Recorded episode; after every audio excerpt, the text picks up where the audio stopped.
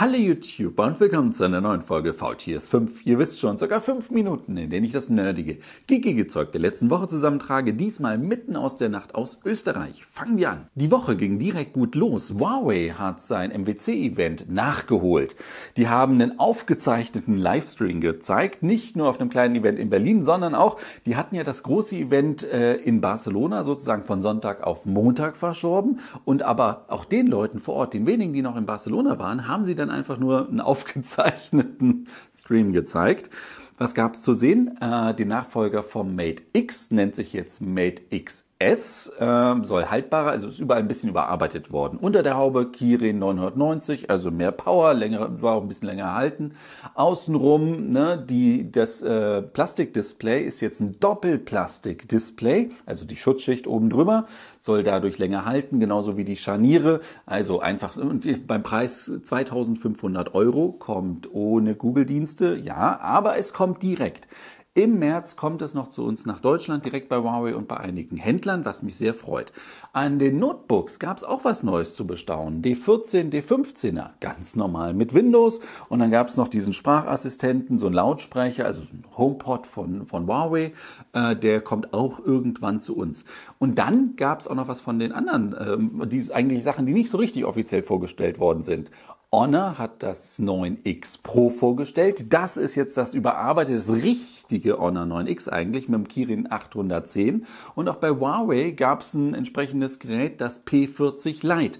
Äh, die richtigen P40er kommen ja noch und auch das P40 Lite hat den Kirin 810. Damit sind beide Geräte neue Geräte und kommen, haben keine Chance mehr auf Google-Dienste zuzugreifen. Wir haben die Embargo-Situation da aber Huawei sagt jetzt, und das ist ein Hinweis auch auf die P40er, denn da wurde jetzt auch klar gesagt, die kommen auf den Markt, die kommen aber ohne Google-Dienste. Huawei sagt, wir pushen da ganz stark unseren eigenen App Store, haben da noch was im Petto. Ich bin mal gespannt. Erste Verbesserungen, erste Fortschritte sieht man ja, dass man zum Beispiel bei WhatsApp und bei Facebook jetzt auf die offiziellen Seiten von denen verlinkt wird, aus dem Store raus und da die offiziellen APKs runterladen kann rettet einen immer noch nicht vor der Update-Problematik und bei vielen anderen Händlern ist oder bei vielen Herstellern oder App-Anbietern ist ja so, die stellen ja offiziell selber die APK gar nicht parat.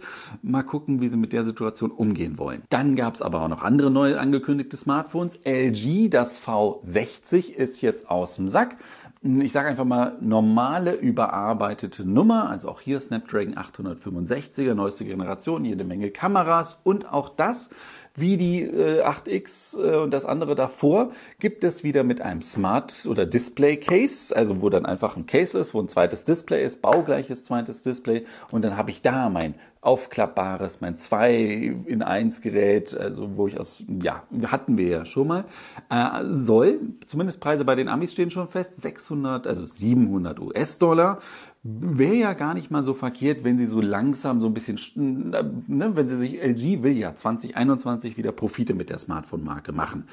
Wie sie da mit welchem Wow-Effekt, der ja auch angekündigt war, das beim V60er ist es bestimmt nicht, es sei denn, sie schrauben da kräftig an der Preisschraube. Sony macht es ja ein bisschen anders. Auch die haben wieder neue Geräte vorgestellt, auch da wieder neues Flagship, was sie dann für 1200 Euro an den Mann bringen wollen. Ich höre die einigen schreien, ne? Was, wenn Apple darf das, Samsung darf das, Huawei darf das. Ja, aber Sony hat sich in letzter Zeit nicht diesen Ruf erarbeitet. Gerade, sie wollen jetzt mit der Kamera, gerade mit der Videofunktion richtig punkten, ah, da müssen sie erstmal liefern. Und das ist auch direkt das zweite Problem, liefern. Denn auch die Geräte, das High-End-Ding mit dem Qualcomm 865er, da können wir von Q3 ausgehen. Da können wir fast die IFA wieder sehen, wo vielleicht wieder neue vorgestellt werden, wenn diese Geräte dann endlich auf den Markt kommen.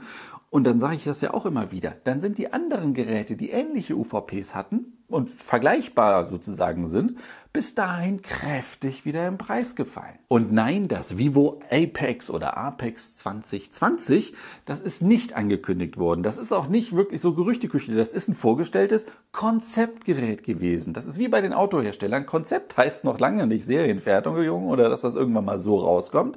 Natürlich ist das in aller Munde. Also ich meine, okay, OLED-Display rundgebogen kennen wir. Auch jetzt 120 Hertz Display. Ja, haben wir auch schon von Samsung gesehen. Das, was da interessant wird, ich glaube 60 Watt Wireless Charging, da sind sie die schnellsten am Markt. Also wenn es denn mal rauskommt, wer weiß, wie schnell die anderen bis dahin sind. Hatte ja Vivo, die übrigens zum BBK-Konzern gehören, also Oppo, Vivo, äh, OnePlus und die ganzen Untermarken, die es da gibt hatten sie ja schon vorher mitgeworben, wie schnell, also super duper schnelles drahtloses Laden. Das richtig interessant an dem Gerät ging aber ein bisschen unter. Und zwar ist es wieder vorne komplett randlos, nur Display. Die Frontkamera ist nicht zum Ausfahren. Nein, die befindet sich unterm Display.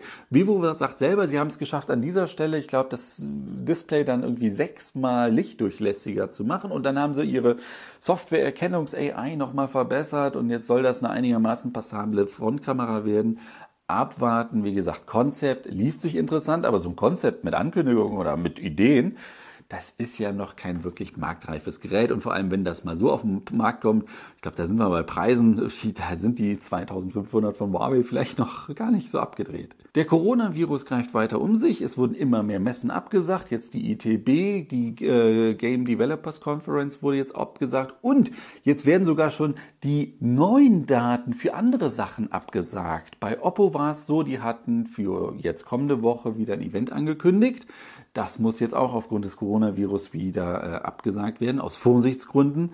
Dabei muss man aber sagen, das war auch ein blöder Zufall, denn anscheinend, gerade ich als Düsseldorfer weiß das ja, ähm, war es so, gibt es einen Corona-Fall bei einer Unternehmensberatung, riesiges Gebäude in Düsseldorf. Da sitzen aber nicht nur diese Unternehmensberatung oder Wirtschaftsprüfer, sondern da hat dann unter anderem auch Oppo Deutschland oder Oppo Europe sein Hauptquartier. Und genau in diesem Fall ist dann halt über x Ecken und jetzt sagen sie lieber aus Vorsicht, wir lassen das Ganze mal und äh, bevor das ne, Situation ist unklar, ganz klar wie bei vielen ne, lieber zu vorsichtig, als man stelle sich nur die PR vor, wenn die da wirklich einen Haufen Journalisten dann anstecken und die werden dann sagen, woher hast du es von Hersteller XY?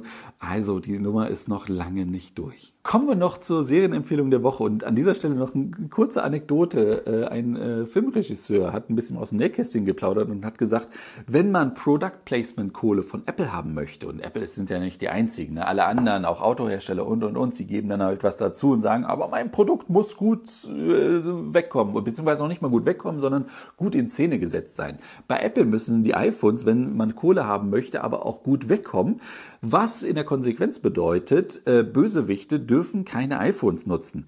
Das ist jetzt natürlich ein harter Spoiler für alle möglichen Filme, die von Apple mit unterstützt finanziert worden sind, wo man dann sagen kann, Schatz, der äh, Butler, Gärtner oder wer auch immer kann nicht der Mörder gewesen sein der nutzt ein iPhone. Kommen wir noch zur Serienempfehlung der Woche und das ist, wir hatten es schon mal, aber jetzt erst komme ich dazu, sie zu gucken. Haus des Geldes Staffel 2. Ich weiß, da schreien viele, das ist nicht Staffel 2, das ist Staffel 3 oder Teil 3. Für mich ist jetzt aber einfach die zweite, jetzt geht's halt wieder los, vor etlichen Wochen bei Netflix gestartet. Ich bin jetzt, glaube ich, bei Folge 6 oder 7 eindeutig nicht so packen, nicht so gut wie äh, der Staffel 1, finde ich jetzt, aber so mit Folge 4, Folge 5 kommt das alte Feeling zurück. Es zieht wieder an, es bleibt spannend und vor allem, sie haben jedes, fast jedes Mal echt gute Cliffhanger zwischen den Folgen und ich bin mal sehr gespannt, wie das ausgehen wird. Ein altes Quirty oder was auch immer gibt es nicht. Auch das Faultier trägt mal schwarz. Ich bin ja heute äh, nach Österreich, nach Tirol runtergefahren an einer Tour durch schlaucht natürlich ein bisschen deswegen und jetzt sind wir auch jetzt spät in der Nacht, da gibt's leider nichts Neues zu erzählen und ich habe auch nichts äh, Neues zu, zu zeigen, ansonsten außer dass so, so äh, Apfelschorle und Gespritzter und sowas für mich so immer so die, die ähm, Standardgetränke in Österreich sind. So, das soll es jetzt aber auch gewesen sein mit Faultiers 5, Folge 433. Euch einen schönen Start in die Woche, macht es gut und äh, Servus, Grüezi. Ich weiß, das sind die Schweizer, aber trotzdem bis zum nächsten Mal. Macht's gut. Ist jetzt einfach schöner, besser, toller geworden. Äh, soll haltbarer sein, weil zweimal Plastikschicht und sowas.